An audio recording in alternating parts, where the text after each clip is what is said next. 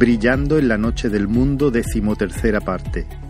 Mensaje de la palabra de Dios por el pastor Israel Sanz en la Iglesia Evangélica Bautista de Córdoba, España, 10 de octubre de 2021.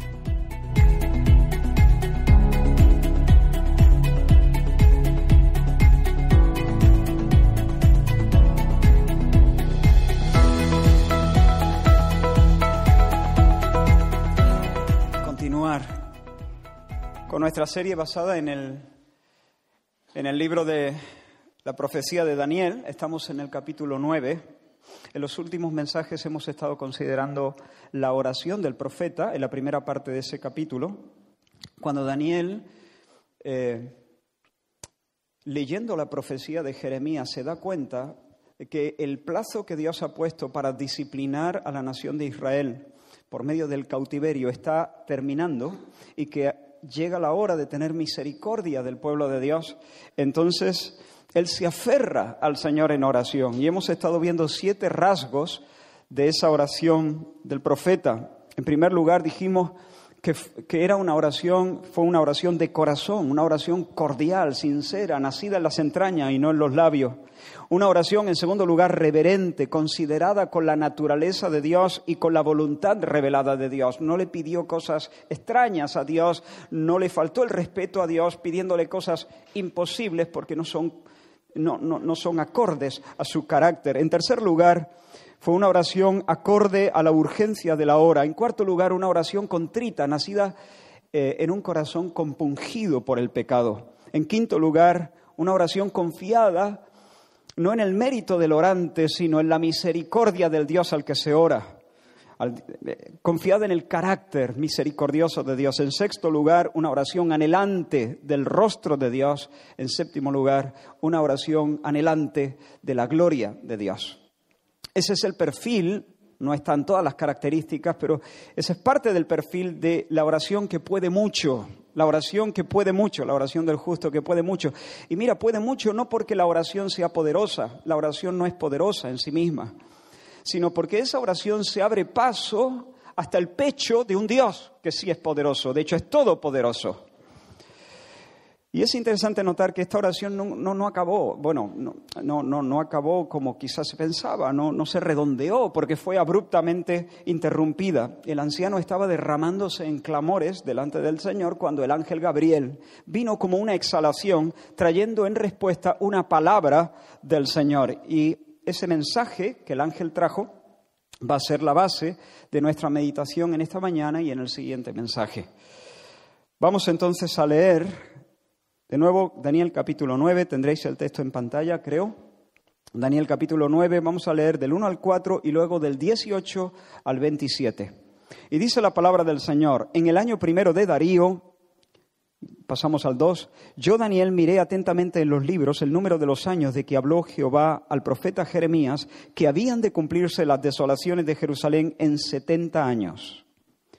Versículo 3. Y volví mi rostro a Dios el Señor, buscándole en oración y ruego, en ayuno, cilicio y ceniza. Y oré a Jehová mi Dios e hice confesión diciendo. Pasamos al versículo 18. Inclina, oh Dios mío, tu oído y oye. Abre tus ojos y mira nuestras desolaciones y la ciudad sobre la cual es invocado tu nombre. Porque no elevamos nuestros ruegos ante ti confiados en nuestras justicias, sino en tus muchas misericordias. Oye, Señor, oh Señor, perdona. Presta oído, Señor, y hazlo. No tardes, por amor de ti mismo, Dios mío, porque tu nombre es invocado sobre tu ciudad y sobre tu pueblo. Aún estaba hablando y orando y confesando mi pecado y el pecado de mi pueblo Israel, y derramaba mi ruego delante de Jehová mi Dios por el monte santo de mi Dios. Aún estaba hablando en oración, cuando el varón Gabriel, a quien había visto en la visión al principio, volando con presteza, vino a mí como a la hora del sacrificio de la tarde. Y me hizo entender y habló conmigo diciendo, Daniel, ahora he salido para darte sabiduría y entendimiento. Al principio de tu ruego fue dada la orden y yo he venido para enseñártela, porque tú eres muy amado. Entiende pues la orden y entiende la visión. Setenta semanas están determinadas sobre tu pueblo y sobre tu santa ciudad para terminar la prevaricación y poner fin al pecado y expiar la iniquidad, para traer la justicia perdurable y sellar la visión y la profecía y ungir al santo de los santos. Sabe pues y entiende que desde la salida de la orden para restaurar y edificar a Jerusalén hasta el Mesías príncipe habrá siete semanas y sesenta y dos semanas. Se volverá a edificar la plaza y el muro en tiempos angustiosos. Y después de las sesenta y dos semanas se quitará la vida al Mesías, mas no por sí. Y el pueblo de un príncipe que ha de venir destruirá la ciudad y el santuario, y su fin será con inundación y hasta el fin de la guerra durarán las devastaciones. Y por otra semana confirmará el pacto con muchos. A la mitad de la semana hará cesar el sacrificio y la ofrenda. Después, con la muchedumbre de las abominaciones, vendrá el desolador hasta que venga la consumación y lo que está determinado se derrame sobre el desolador. Vamos a orar un momento. Señor, estamos delante de tu palabra tu palabra santa y eficaz. Señor, no quiero predicar para predicar. Quiero predicar, Señor, para que en la bendición de tu pueblo tú tengas gloria. Para que al tener tu gloria tu pueblo sea bendecido. Para que tu templo se llene de tu gloria. Señor, ayúdanos Ayúdame a mí a hablar, ayúdanos a todos a oír, para que lo hagamos con fe y con un corazón tierno. En el nombre de Jesús haz milagro mientras recibimos tu palabra con mansedumbre. Amén. Cada vez que miro este pasaje lo veo más lleno de luz, más lleno de gloria. Y al mismo tiempo estamos, hermanos, ante uno de los textos de la Escritura con más dificultades interpretativas tiene varios nudos exegéticos que son difíciles de desatar. El corazón del mensaje está claro, pero hay detalles que pueden entenderse desde ángulos muy distintos. Sobre todo eso lo vamos a ver en el siguiente mensaje, no en este.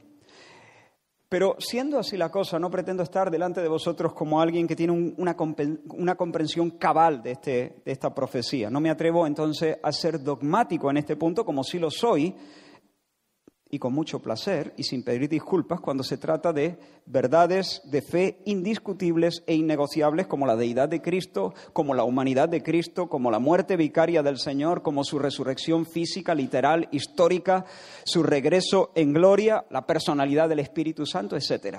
Ahí sí, son verdades reveladas indiscutibles. Pero en este punto no quiero, no, no quiero, no puedo ser dogmático.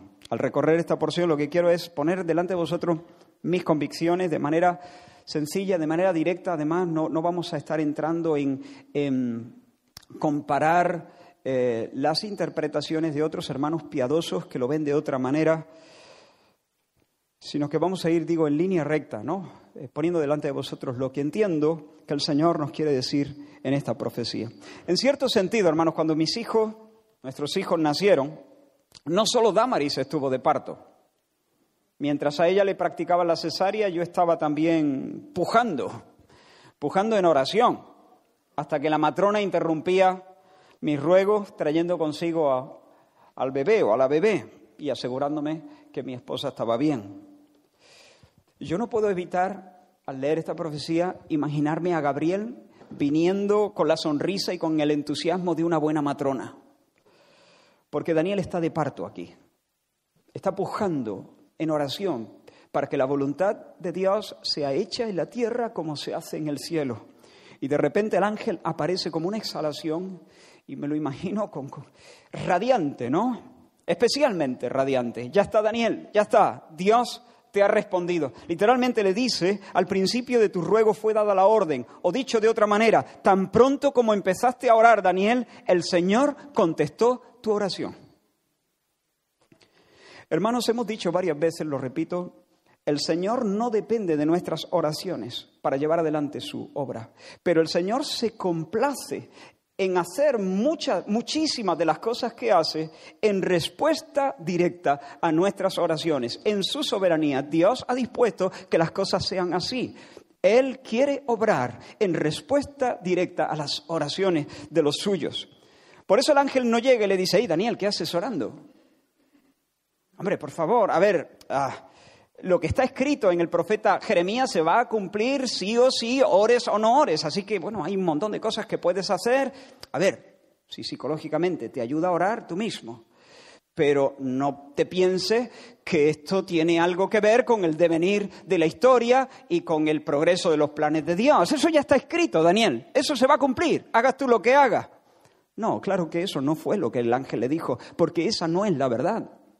La verdad es que la oración de Daniel sí, estaba escrito. Sí, se iba a cumplir. Sí, pero se iba a cumplir en respuesta a las oraciones de ese hombre pequeño y anciano que está orando en ese rincón. Claro que nuestras oraciones son significativas, porque Dios ha decidido que nuestras oraciones sean significativas y tienen que ver, por supuesto que tienen que ver con el devenir de la historia cuando el cielo escuchó el gemido, despachó la orden. Y Dios hace eso, une pedido y, respuesta, para así darnos, un, darnos a probar de una manera muy especial su amor personal y ensanchar entonces nuestro amor por Él y nuestra dependencia hacia Él. Escucha este, estas palabras del salmista. Amo a Jehová. Salmo 116. Amo a Jehová pues ha oído mi voz y mi súplica, porque ha inclinado a mí su oído. Es decir, amo al Señor porque Él me ha amado a mí muchísimo. Primero, ¿cómo? Ha condescendido a escucharme, ha sido clemente, me ha mostrado su, su corazón generoso, me lo acaba de mostrar, ha oído mi oración, Dios ha oído mi oración. Y eso me ha cautivado, me ha hecho suyo, me tiene en el bote el Señor. Y cuando yo he conocido su corazón tierno y generoso, en esa respuesta que me ha dado, me ha hecho más suyo todavía. Le amo de una nueva manera. Y sigue diciendo, por tanto, le invocaré en todos mis días. Es decir, no solamente le amo más, sino que ahora, al conocerle más, dependo de, Él de una manera nueva, de una manera fresca y de una manera más, más, más, más alegre. Pero hermanos, el ángel no solamente ha venido a decirle a Daniel que ya el Señor ha despachado la orden, que ya todo está en marcha, que Dios ya ha respondido su oración. Ha venido a explicarle de qué se trata el decreto que Dios ha dado, a explicárselo, a enseñarle la hoja de ruta. Así que el ángel viene y le dice, Daniel, he venido para decirte que ya Dios te ha respondido, pero también he venido para mostrarte el paisaje profético que se extiende más allá de lo que tú tienes en mente, de lo que puedes imaginar o de lo que te has atrevido a pedir. Estoy aquí para darte sabiduría y entendimiento, para que conozcas el dato, el dato, pero no solo para que conozcas el dato, sino para que conociendo el dato vivas sabiamente vivas bajo los efectos del dato, bajo los efectos de lo que sabes. Es decir, he venido a darte conocimiento, entendimiento y sabiduría. Son dos cosas distintas. Conocer el dato es importante, hermanos, pero no es suficiente, porque saber cosas no es lo mismo que ser sabio. Un paraguas, creo que he puesto este ejemplo en alguna ocasión, es un objeto para protegerse de la lluvia. Está formado por una superficie cóncava desplegable, generalmente de plástico o de tela impermeable. Sujeta a una estructura de varillas dispuestas alrededor de un eje central, rematado en, eh, en, uno de los extremos por una contera que sirve de apoyo y en el otro extremo por un mango o puño. Eso es saber cosas. Pero alguien pudiera saber todo eso y más y llegar a casa empapado, el sabio, además de saber, incluso hay sabios que ni siquiera saben lo que acabo de decir, todos los detalles. Pero el sabio, además de saber, al salir de casa, si ve que amenaza lluvia, se lleva el paraguas. Y cuando empiezan a caer las primeras gotas, lo abre sobre su cabeza. Eso es sabiduría. Así que, Daniel, he venido para darte la información, pero también He, venido para poner delante de ti el mapa del porvenir, pero también ayudarte a calibrarlo, a ponderarlo, a, ponerlo en tu corazón de tal manera que puedas vivir y que puedas ministrar en la atmósfera de la esperanza de lo que te voy a contar. Daniel, el Dios que dijo sea la luz, ya ha dicho sea el fin del, del cautiverio, ya ha dado la orden y lo ha hecho en respuesta a tu pedido. Pero además, estoy aquí para explicarte de qué va, de qué va eso, qué es lo que viene.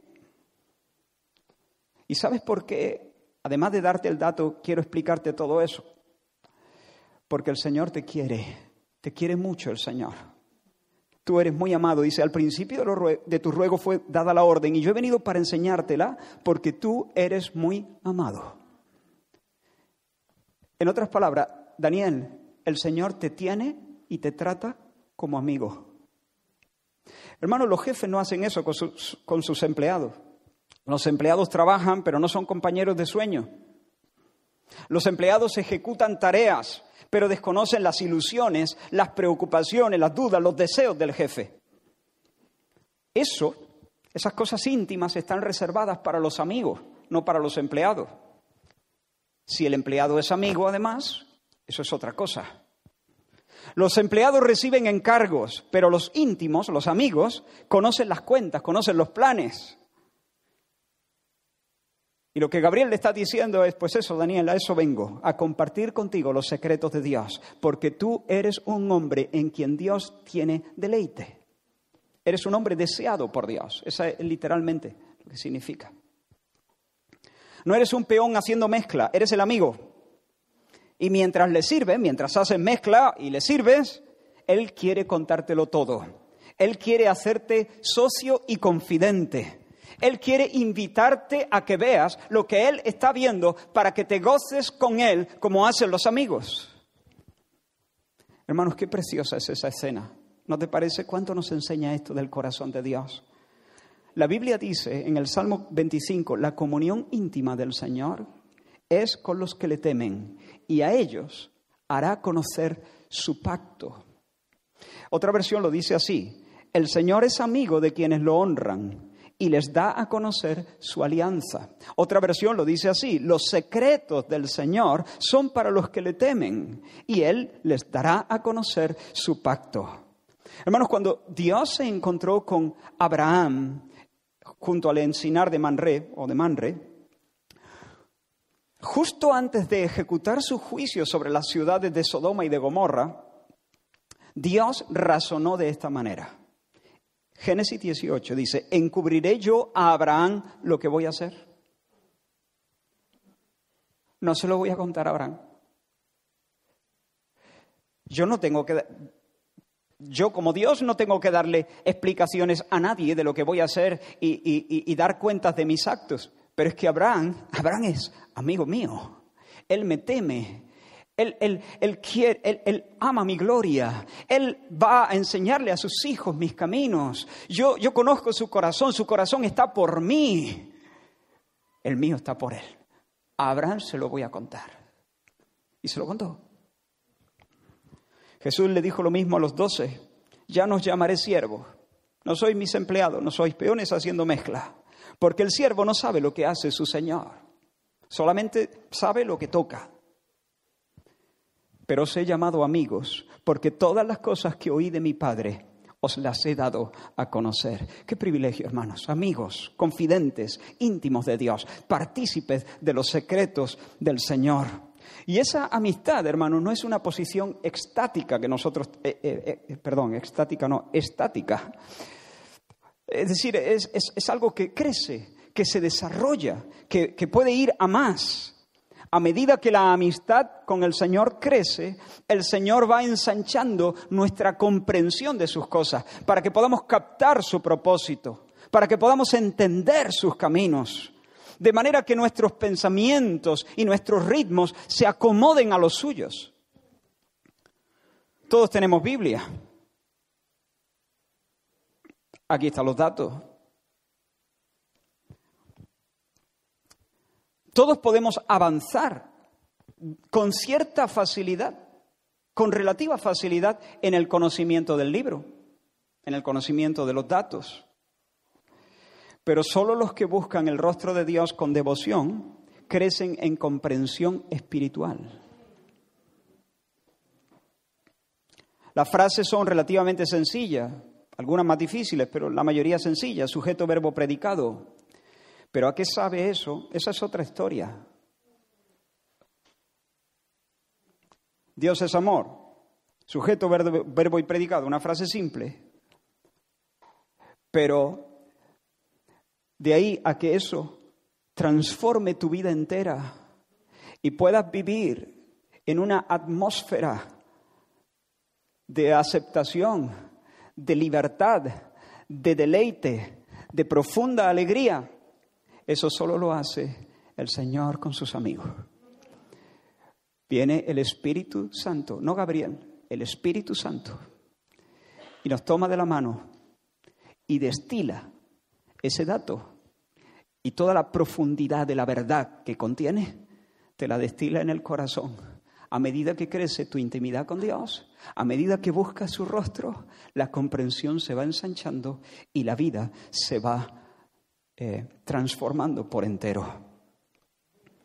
Y se cumple lo que el apóstol Pablo deseaba para los efesios, que el Señor, el Padre de Gloria, os da, el Padre de Gloria os da espíritu de sabiduría y de revelación en el conocimiento de Él, alumbrando los ojos de vuestro entendimiento para que sepáis cuál es la esperanza a la que Él os ha llamado, y cuáles las riquezas de la gloria de su herencia en los santos, y cuál la supereminente grandeza de su poder para con nosotros los que creemos, según la operación del poder de su fuerza.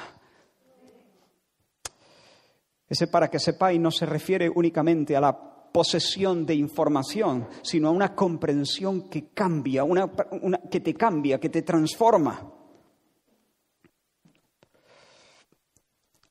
Cuando entramos en este secreto de Dios, en esta amistad con Dios, se amplía el discernimiento, el, me gusta llamarle el regusto, el regusto de las cosas. Tienes paladar espiritual y por lo tanto lo disfruta. El dato no se disfruta, el dato no te cambia, el dato no te cambia, el dato no te hace bailar, el, dato no te arranca temores, el dato no te saca de la tierra de la angustia, el, dato, el dato simplemente te llena la cabeza, con el dato puedes hacer un esgrima bíblico y ganarlo. Y ya está,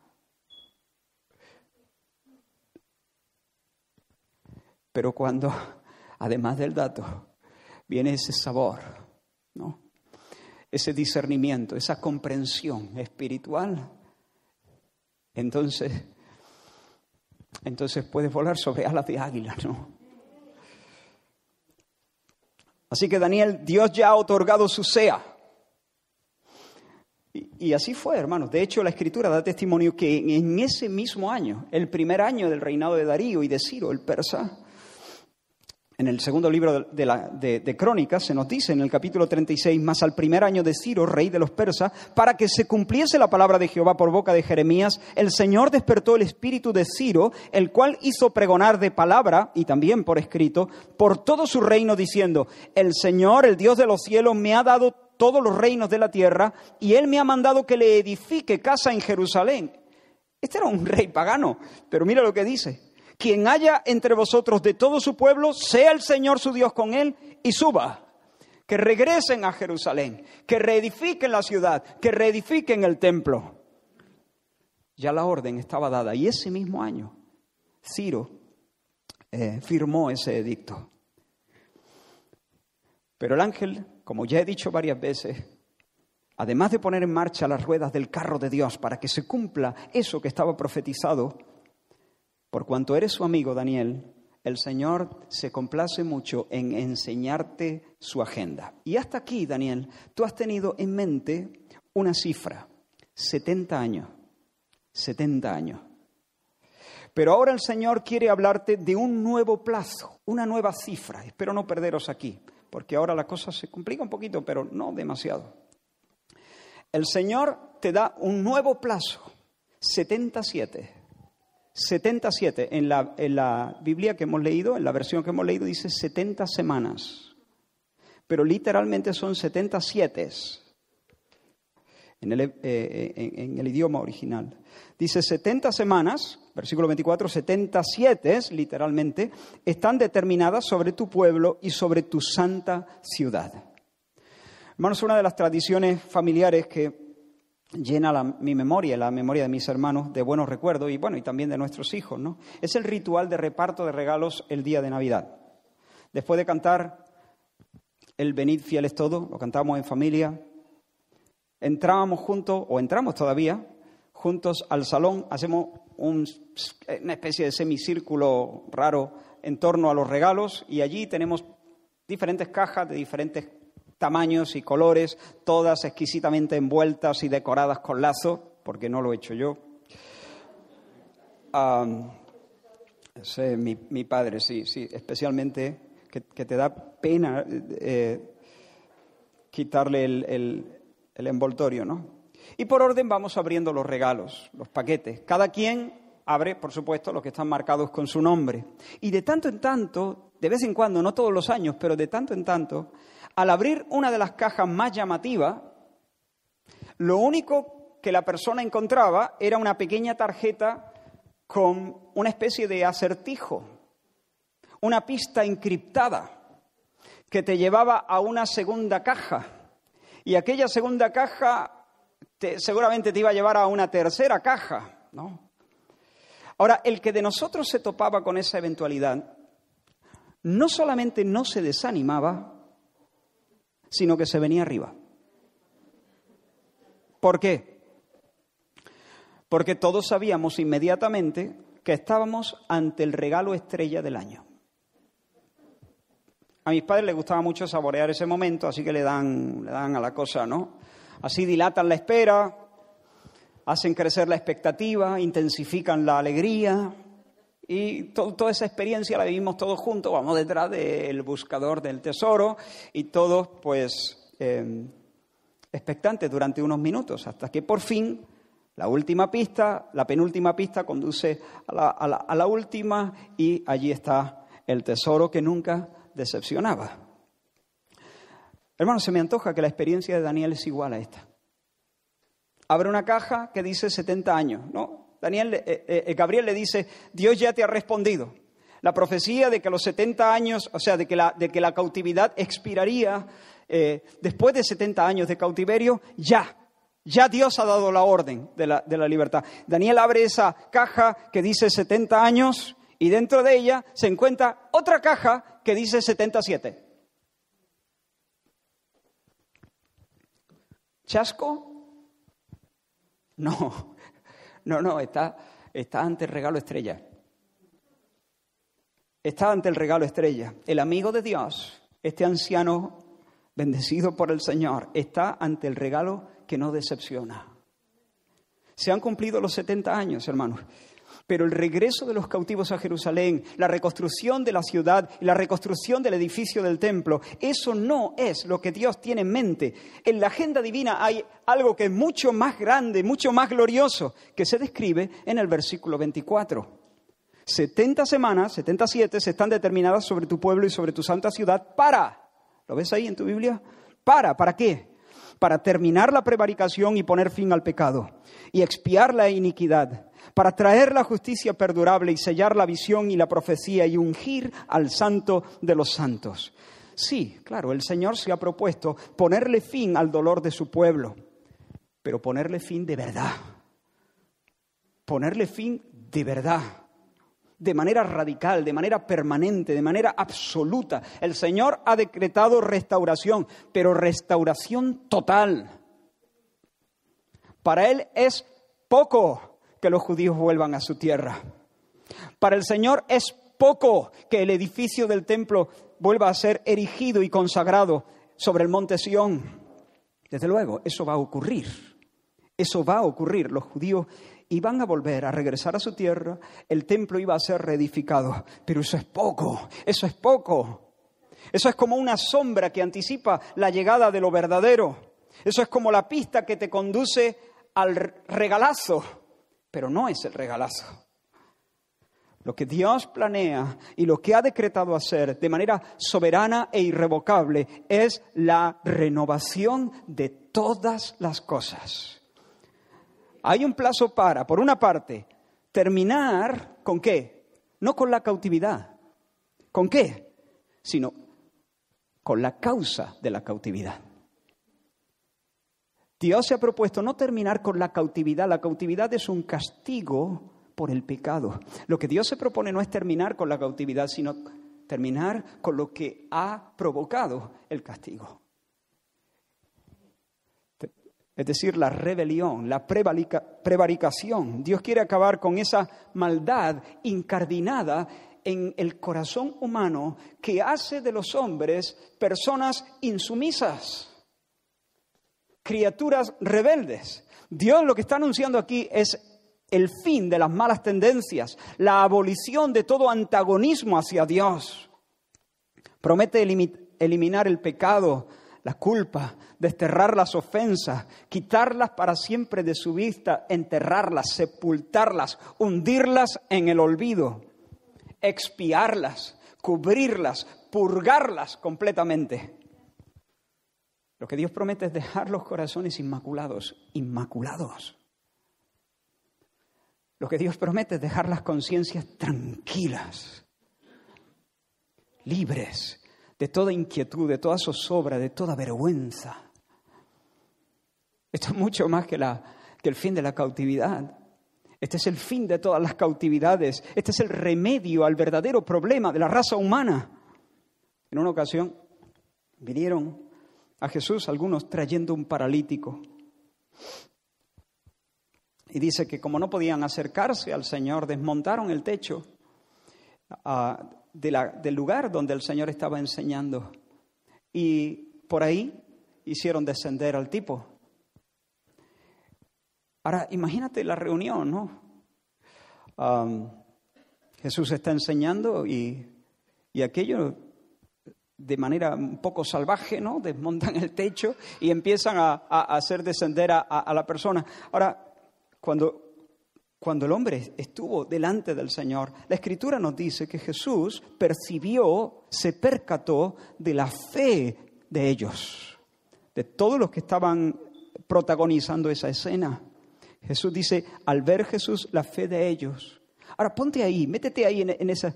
Yo, me meto ahí en esa escena cuando el paralítico baja, Jesús eh, se calla, supongo, los demás empiezan algunos a murmurar, otros a decir, dos guantas le metía yo, ¿cómo puede interrumpir la, enseñanza del maestro? Pero Jesús se está dando cuenta que ellos tienen fe y el poder de Dios estaba presente para sanar en ese momento. Yo puedo casi oír el redoblar de los tambores, aquí va a pasar algo fuerte, ¿no? Entonces dice que Jesús al ver la fe de ellos le dijo al paralítico, ¿qué le dijo? Jesús mira al tipo completamente inmóvil como una piedra y se da cuenta que tiene un enorme problema, que tiene un enorme problema. ¿Cuál es su desgracia? Que es lo más lamentable en ese hombre. Es un pecador. Ese es el problema. Ese es el problema del hombre. Tiene una deuda con Dios que no puede pagar. Tiene el alma manchada tiene la conciencia incómoda. Y entonces Jesús le habla las palabras más dulces que un pecador bajo convicción puede recibir.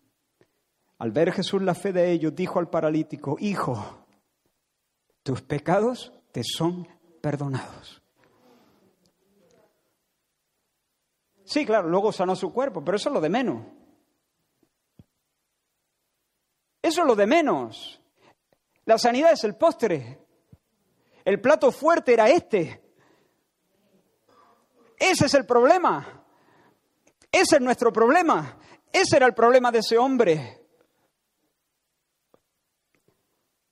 Luego Jesús se dio cuenta del alboroto y estaban criticando, ¿cómo que perdonar pecados? ¿Cómo, que, ¿Cómo va a perdonar pecado este? Solo Dios puede perdonar pecado y entonces los detiene y les dice, ¿qué es más fácil decir al paralítico tus pecados te son perdonados o decirle levántate, toma tu lecho y vete a tu casa y, y camina? Pues para que sepáis que el Hijo del Hombre tiene derecho, autoridad para perdonar pecados en la tierra, a ti te digo, levántate, toma tu lecho y vete a tu casa. Y luego lo sanó. El postre. Ese es el postre. Muy dulce, por cierto. Muy hermoso. ¿Tú te imaginas entrar a una tienda de cosméticos para comprar una crema reparadora antiarruga? Y de repente encontrarte con alguien que no solamente te vende, sino que te regala el elixir de la eterna juventud. Capaz de detener para siempre el envejecimiento, erradicar cualquier decaimiento o involución, ¿te, te lo imaginas? entraste a la tienda para ver si podía arreglarte un poco el cutis o evitar que aquello fuese a más y resulta que sales con la pócima para vivir eternamente y eternamente tersa y joven.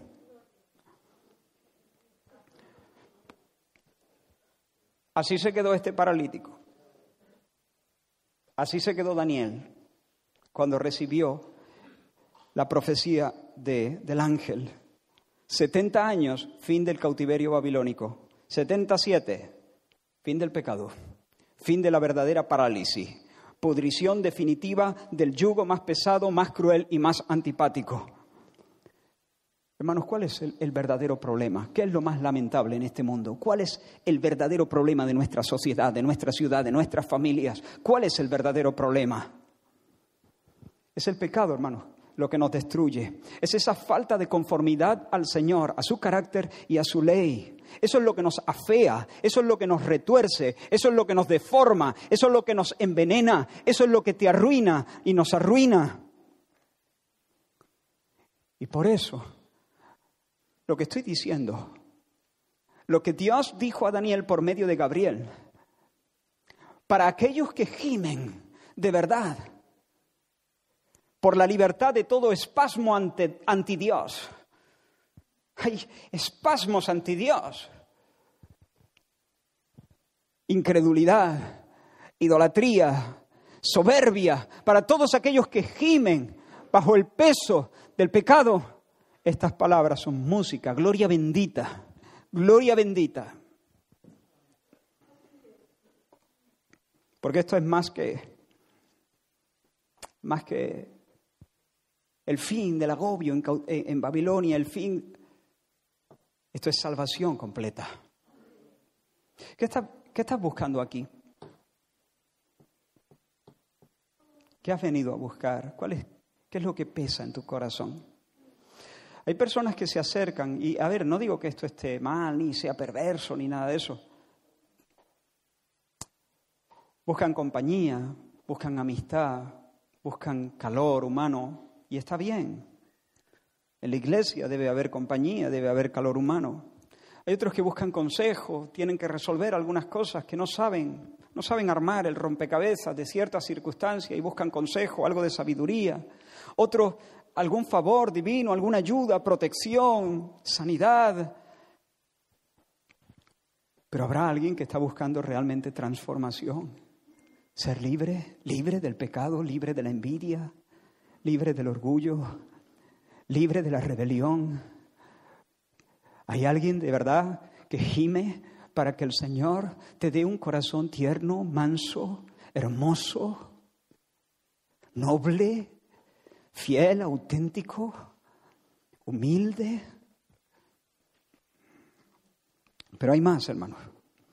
Dios al decretar este nuevo plazo no solamente se compromete a abolir la maldad, sino a traer, dice, traer la justicia perdurable. ¿Qué frase? Uf, esa apúntatela. Hazte una camiseta con eso. Traer la justicia perdurable y sellar la visión y la profecía y ungir al santo de los santos. Hermanos, porque el Señor no solo arranca, el Señor arranca para plantar, destruye para construir para hacer nuevas todas las cosas. El proyecto divino incluye no solamente la abolición del pecado, sino la instauración de la justicia perfecta, la justicia perdurable, la rectitud eterna, permanente, inmutable. Dios creó a nuestros padres, Adán y Eva, en verdadera justicia y santidad. Y los puso allí en Edén para que le conocieran, le disfrutaran, gobernaran el mundo en su nombre. Y aunque nuestros padres disfrutaban de una existencia bendita, su condición, hemos dicho en otras ocasiones, todavía podía mejorar. Todavía podían estar mejor. Todavía podían subir algo. El Señor los puso a prueba. Colocó dos árboles en el paraíso, en el centro. Por una parte el árbol de la vida, por otra parte el árbol de la ciencia o conocimiento del bien y del mal. Y les dijo, de todo árbol del huerto podéis comer, excepto del árbol del conocimiento del bien y del mal. De ese no, el día que comáis moriréis. La pregunta es, ¿por qué no podían comer de, de ese árbol? La fruta no era desagradable, la fruta no era venenosa, no había nada intrínseco en esa planta que hiciera que comer del árbol fuese irracional o antinatural. Sencillamente Adán y Eva debían obedecer tan solo porque Dios lo exigía, ya está. Por amor, por respeto, por confianza, por gratitud, por lealtad al Señor. El Señor lo ha dicho. Y porque le amo y porque le respeto y porque me fío y porque le quiero. Por eso voy a, obedecer, por el puro deleite de adherirse a Dios y de honrar su ley. Si desobedecían serían castigados con la muerte, pero ¿qué hubiera pasado si hubiesen resistido la tentación? ¿Qué hubiera pasado si hubieran aprobado la prueba? Todo apunta a que habrían entrado en un estado de justicia inmutable. Es decir, en un estado donde habrían quedado libres de toda posibilidad de pecar. ¿Me seguís todavía? Sí. Su voluntad, en medio del calor de la prueba, en medio de, esa, de ese examen, al resistir la tentación, su voluntad se habría cuajado definitivamente, habría madurado definitivamente, se habría perfeccionado para querer siempre, libremente y del modo más perfecto aquello que es la voluntad de Dios. Para poder decir, como Cristo dijera en su día, mi comida es hacer la voluntad de, mi Padre. Punto final. Pues hermanos, esto es lo que se promete aquí en la profecía del ángel. 77, para que el Señor no solamente desarraigue el pecado, sino que traiga, instaure la justicia perdurable, la justicia permanente, la perfección moral. Lo que se promete aquí, hermanos, es la felicidad de ser la compañía de las personas de corazón limpio, que pueden mirar con éxtasis el nombre de Dios, el rostro de Dios. Mira este salmo, Salmo 17, un salmo de David. El salmista dice, en cuanto a mí, veré tu rostro en justicia ese es el sumum bonum. Veré tu rostro en justicia. ¿Qué significa eso? Veré tu rostro estando yo en un estado de justicia. Desde la santidad, desde la justicia. En un estado de perfección moral, con un corazón intachable, con un corazón completamente limpio, veré tu rostro en justicia. Estaré satisfecho cuando despierte a tu semejanza. ¿Sabes cómo lo dice otra versión? Mira esta, esta, esta, va, esta es muy buena, esta, esta frase es muy potente. Cuando despiertes, me saciaré con tu semblante. Cuando despierte, me saciaré. Yo, en un estado de justicia, veré tu rostro. Y cuando yo despierte en ese estado de justicia, cuando yo, cuando, cuando amanezca ese día donde yo viviré con un corazón limpio, me saciaré con tu semblante.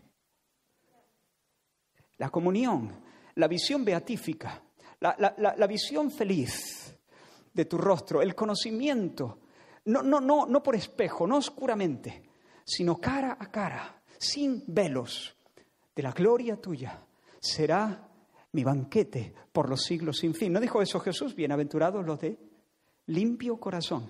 ¿Por qué? Ellos se saciarán con su semblante que estarán llenos, satisfechos con el semblante de Dios. Lo que se promete aquí, hermanos, es justicia perdurable. Justicia perdurable, eso significa que tú serás parte de la compañía de los de limpio corazón, de los que tendrán un banquete continuo. ¿Y cuál es ese banquete? El conocimiento de Dios. El conocimiento experiencial, no teórico. El conocimiento de Dios, saciándote con su semblante ¿Y qué significa sellar la, visión y la profecía? Para, instaurar la justicia perdurable, para traer la justicia perdurable, para sellar la visión y la profecía. Fácil. Para darle cumplimiento cabal a todas las profecías. Para poner el sello de confirmación a los profetas y sus visiones, a todos los profetas y, sus visiones. Se les pone el sello final de, digamos, de confirmación. ¿Y cómo? ¿Cómo? Cumpliéndola cumpliéndolas.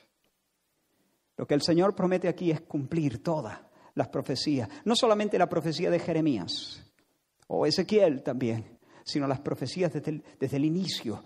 Todo lo que los santos profetas de Dios hablaron de parte de Dios, darle cumplimiento perfecto. ¿Y qué significa ungir al santo de los santos? Bueno, hermano, las tropas de Nabucodonosor años antes habían destruido el templo en Jerusalén, habían profanado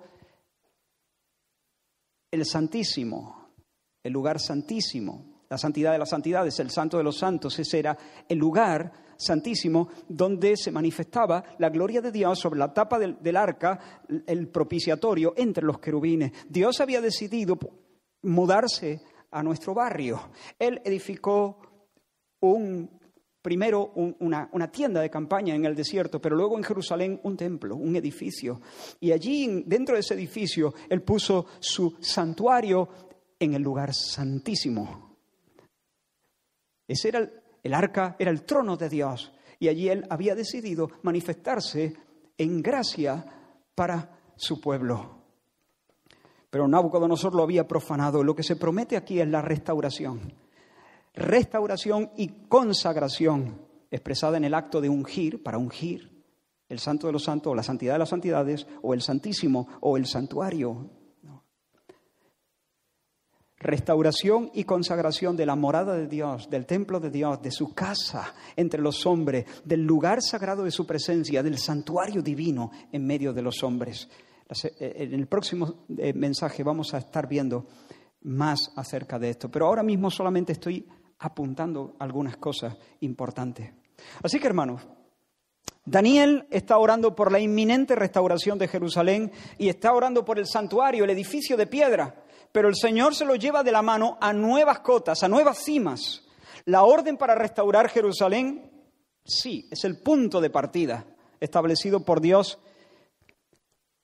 pero a partir de ahí Él se compromete a mucho más. Dios se compromete a acabar con el pecado, instaurar rectitud absoluta, establecer de manera definitiva un santísimo inviolable como su morada permanente entre los hombres y por tanto cumplir de esa manera, redondear todas las profecías, ponerle el broche a todas las profecías y vindicar a todos los profetas.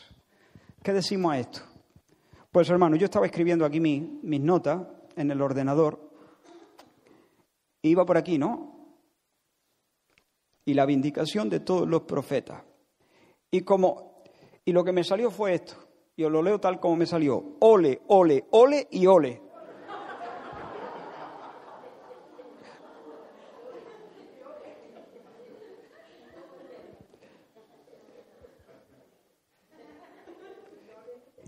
Y porque no soy muy, si no me pongo en lo alto de la mesa y me marco un zapateo.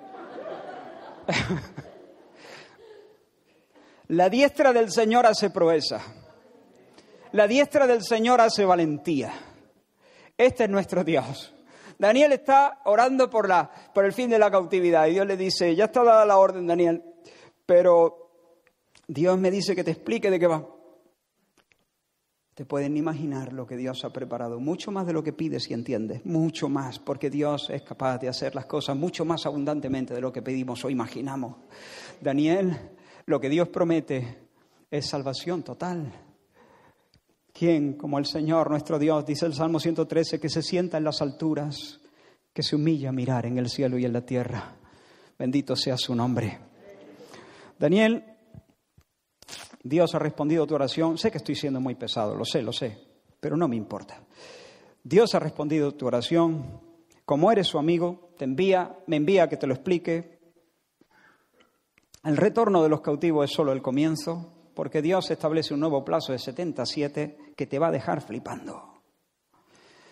Se promete extirpar la maldad, establecer la justicia, morar entre los hombres de manera definitiva y, ponerle el broche a todas las profecías anunciadas desde, desde el principio.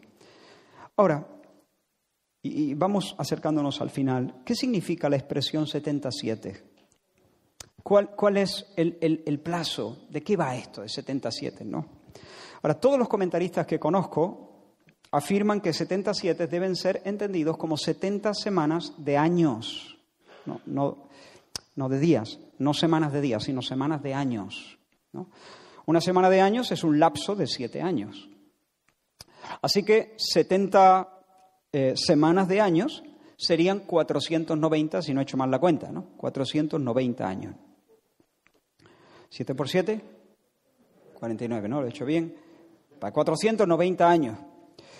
Ahora, donde los exégetas no se ponen de acuerdo es en la forma en que debemos interpretar esta cantidad de años. La mayoría eh, proponen una interpretación literal, estrictamente cronológica. Es decir, ellos creen que desde que Gabriel está comunicando a Daniel eh, que la orden ha salido, la orden de edificar Jerusalén y la orden de que los cautivos regresen a su tierra, desde ese momento se pone en marcha el reloj. Y todos los acontecimientos descritos en esta profecía, los que hemos leído en el versículo 24, tienen un total cumplimiento en el plazo de 490 años. 490 años normales, con sus días, con sus semanas, con sus meses, etc. Algunos de los que piensan así creen que todos estos años discurren sin interrupciones.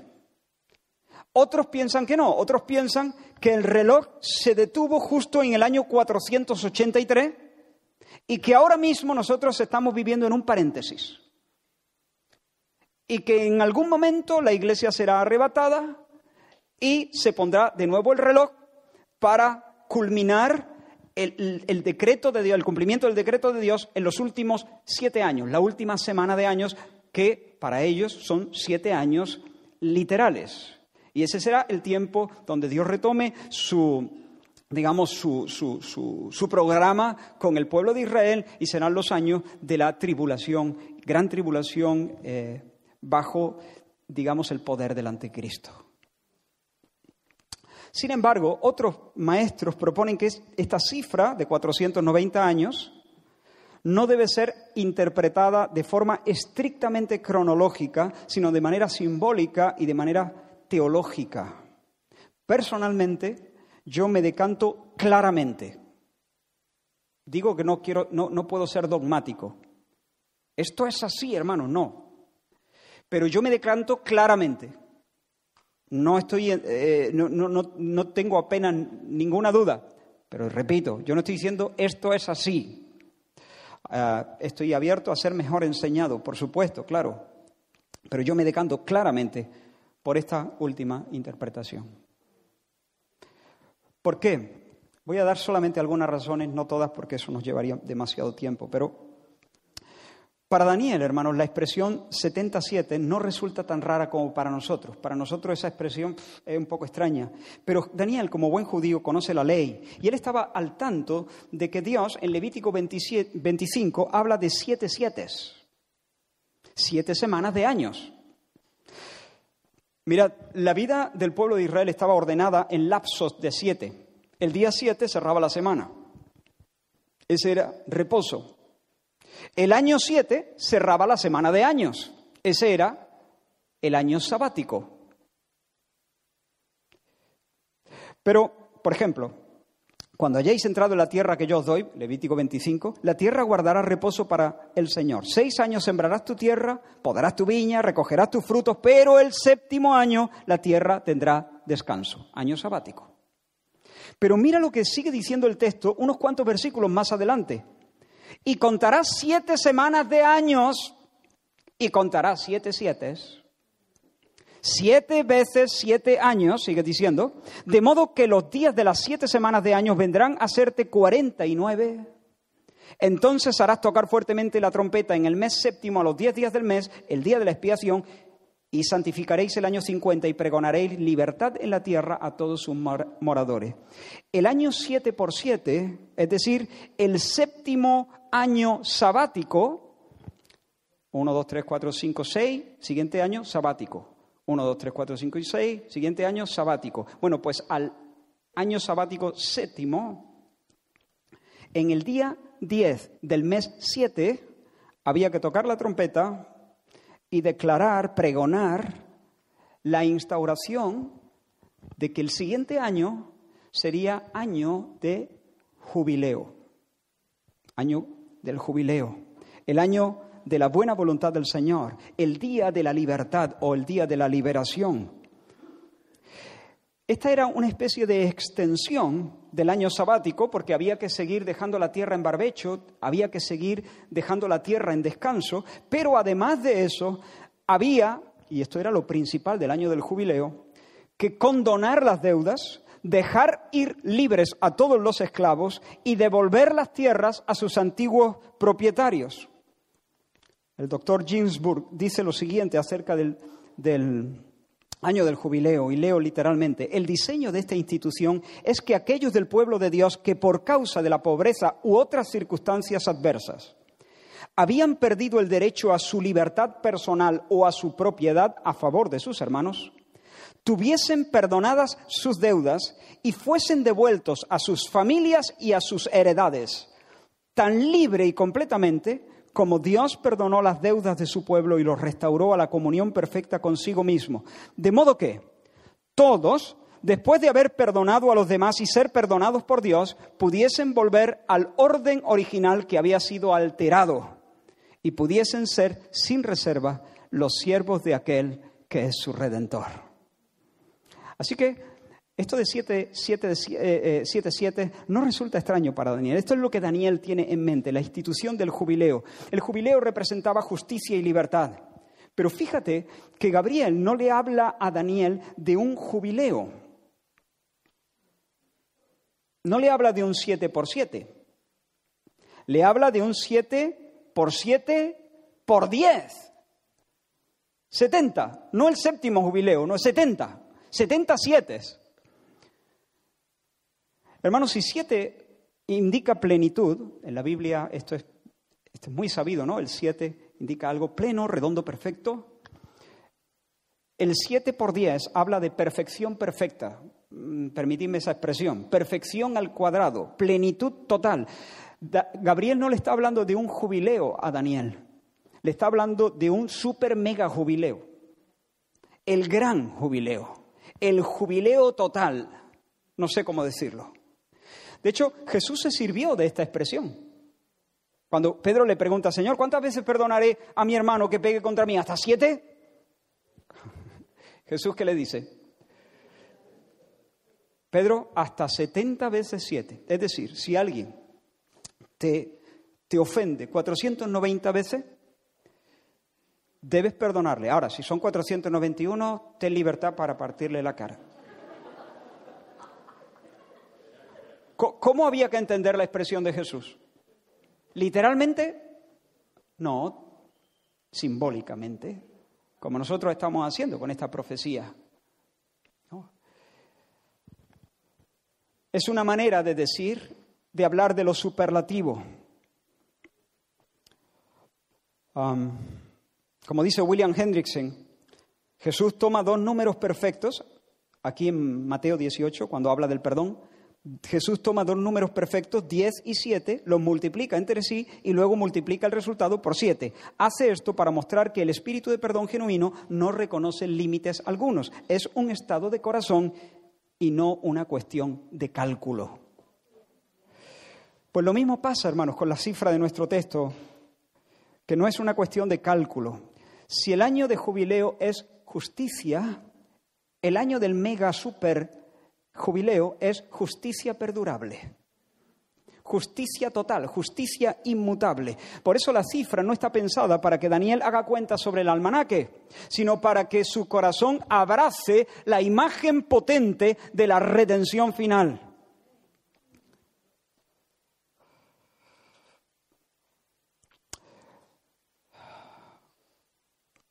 Me queda un poco, pero creo que voy a, finalizar.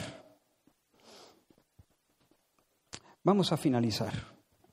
Voy, voy, a recoger unas últimas ideas y voy a saltar un... Como tenemos otro mensaje sobre este texto, no me preocupa dejar algo atrás.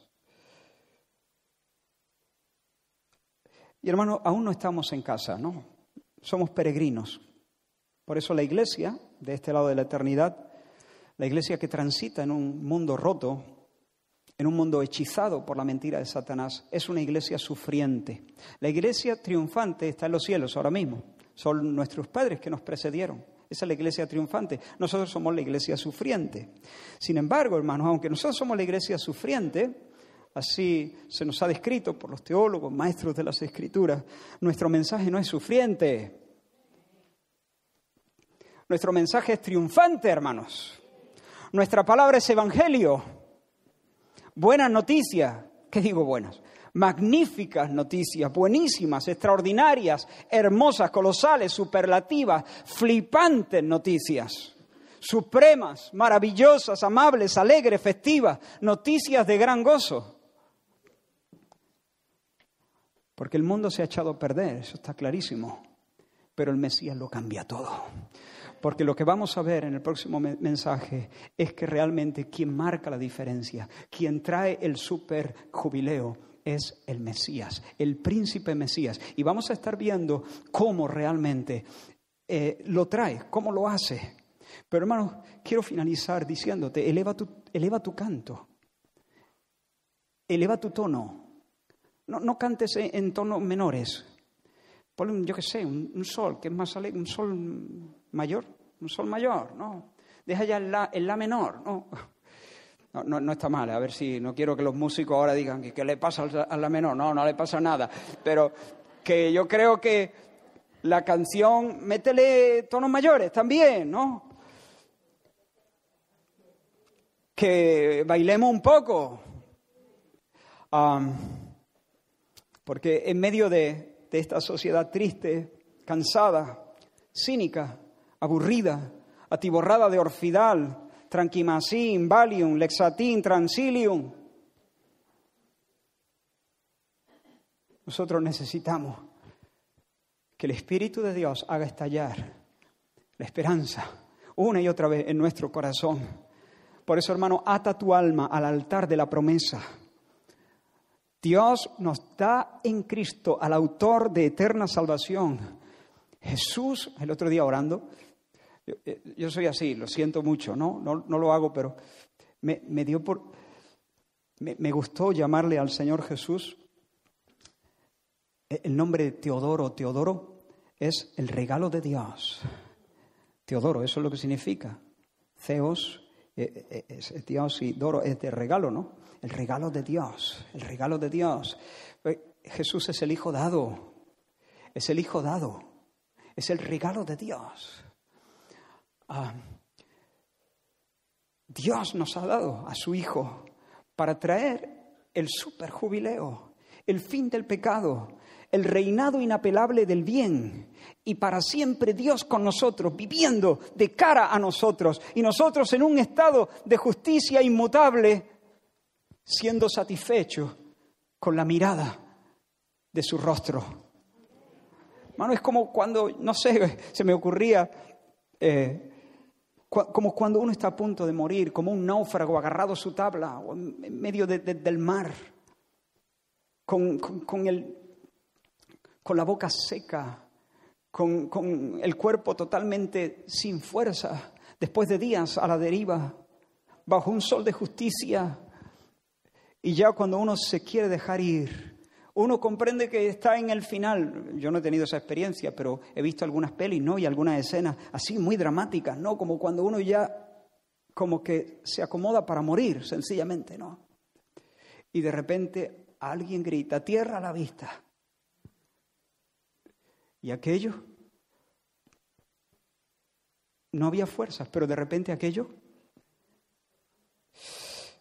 como que insufla una nueva capacidad, la justa para alcanzar la tierra y para recuperar y para, y para encontrar comida y agua y encontrar restauración. Pues hermano, tierra a la vista, tierra a la vista, tierra a la vista. No sé cómo estás, no sé en qué punto te pillo, no sé en qué punto te encuentra el Señor, pero yo estoy aquí de la, manera, de la mejor manera que sé para decirte en el nombre del Señor, tierra a la vista.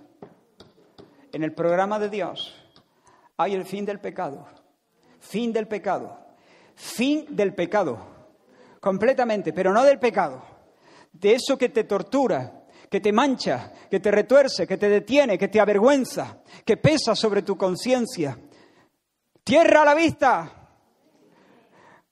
La instauración de una justicia inmutable limpio para siempre, limpio de corazón, perfeccionado para que puedas ver el corazón de Dios, viviendo en la presencia de Dios, porque Dios pone su presencia en medio nuestro, porque se unge el Santísimo. Ya veremos con, más, con más atención lo que significa eso y el gozo y el deleite crecerán seguramente cuando lo expliquemos, pero no me quiero adelantar. Tierra a la vista y para sellar todas las profecías. Hermano, pide luz para tu alma. Dile, Espíritu Santo, tú has, tú, has sido enviado para, para traerlo de Cristo, tomarlo de Cristo, que es del Padre, que es del Hijo, que es del Padre, y hacérmelo saber. No Gabriel. Dios, por el Espíritu, nos enseña estas cosas nos lleva a toda verdad, a una, una comprensión transformadora del Evangelio. Dile, Señor, permíteme que en esta semana yo pueda caminar bajo los efectos de esta verdad. Que pueda caminar bajo los efectos de la esperanza. Toma el versículo 24, ponlo delante de ti toda la semana y pide al Espíritu Santo que traiga luz tanta que se transforme el ambiente, la atmósfera de tu alma para que tu voz no sea una más de, las voces que, que anuncian la oscuridad de la noche. Hermano, nosotros no somos pájaros de mal agüero, agüero, ¿no? ¿Se dice así, agüero? Nosotros somos pregoneros de buenas noticias. El mundo está mal, el mundo está mal, el mundo está mal, sí, el mundo está mal, pero viene la justicia perdurable. Viene la justicia perdurable. Viene un tiempo nuevo, vienen cielos nuevos, tierra nueva, en los cuales mora la justicia, donde el pueblo de Dios danzará con una conciencia en paz, tranquila, en un shalom permanente. Aleluya, como dice el Apocalipsis, Apocalipsis 19, aleluya, porque el Señor, nuestro Dios Todopoderoso, reina. Aleluya, porque el Señor, nuestro Dios Todopoderoso, reina. Como dice el Salmo 9, Él juzgará al mundo con justicia. E, es decir, Él gobernará al mundo con justicia. Él es el buen presidente, Él es el buen gobernante. Y a los pueblos con rectitud. Hermano, dilo, proclámalo, abre, abre, abre tu boca para anunciar. Dítelo a ti mismo díselo al que tienes a, tu lado. Y, mira, es más, no importa si no logras sentirlo. Aunque tus emociones sean lentas, aunque estés espeso, hermano, dítelo. Proclámalo en medio de tu tristeza. Proclámalo, qué hermosos son los pies de los que anuncian la paz. Venga, anúnciate la paz. Porque, y tú dices, y entonces Israel, ¿qué me estás diciendo? ¿Que, que diga lo que no siento? ¿Eso no es hipocresía? No. Hipocresía es Decir que crees lo que no crees o decir que sientes lo que no sientes. Pero cuando dices lo que no sientes no es hipocresía. Se llama decir la verdad. ¿No? O cuando tú le dices a tu cónyuge te quiero, siempre lo estás sintiendo eh, eh, con un fuego incontrolable. Espero que no lo digas solamente cuando lo sientes. Ahora, espero que cada vez que lo digas sea verdad.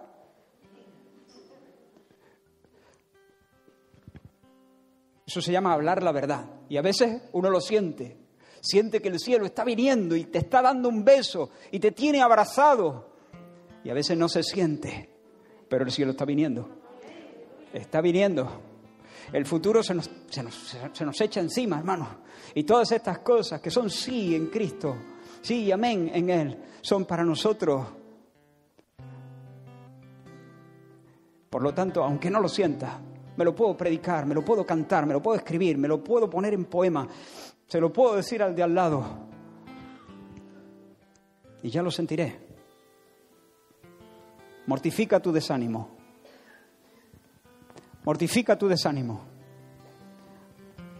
Dale muerte a tu desánimo. Lleva a la cruz tus estados emocionales. El Señor te va a ayudar. Y si estás desesperado, te impelo a que mires a Cristo. Ya he dicho que en el siguiente mensaje vamos a estar viendo la obra del Mesías, del príncipe Mesías. Te animo a escucharlo de todo corazón, a prepararte para escucharlo. Pero por favor, no tienes que esperar al próximo mensaje. Corre hoy, ahora mismo, al Señor. Agarra del pecho a la persona que te ha invitado, que te ha traído aquí o agarra del pecho a alguno de los pastores de esta congregación o a alguno de los hermanos de esta congregación y oblíganos a contarte cómo salva el Salvador. No tienes que esperar a la siguiente semana. Tal vez has entrado por esa puerta deseando sentirte mejor, encontrar algo de alivio o un, consejo, como he dicho antes, para una decisión que te preocupa. Eso es poco, eso es poco, poca cosa. Pocas cosas buscaba. Te anuncio en el nombre del Señor el super mega jubileo. Salvación, redención total en Cristo, príncipe Mesías. El fin del desorden de tus afectos, el fin de la confusión de tu alma, el fin de tu orgullo que te agota, el fin de la envidia que te achica, el fin de la lujuria que te embrutece, el fin del egoísmo que te aísla, el fin de la incredulidad que te hace arisco, que te roba el sueño, el fin de todo eso. Y la venida de todo lo de Dios. Vamos a orar. Señor, tú no mientes. Espíritu Santo, gracias. Gracias por darnos luz. Pero danos luz, Señor, por favor. Danos luz ahora. Refresca, unge nuestros ojos con colirio. Señor, y que al ver la esperanza que nos propone, al ver el gozo que nos propone, podamos, Señor, estar llenos de paciencia en medio de la prueba presente. Y en este momento, Señor, de un vistazo a tu gloria Tú puedes arrancar tristeza. Tú puedes sanar depresiones, Señor. Tú puedes levantar y vestir, Señor, de alegría, ungir con óleo de gozo al que tiene un espíritu angustiado. Danos un vistazo de tu gloria. Haz que esta promesa nos penetre de tal manera, se instale en nuestros huesos de tal forma, que transforme el ambiente de nuestros días. En el nombre de Jesús. Amén.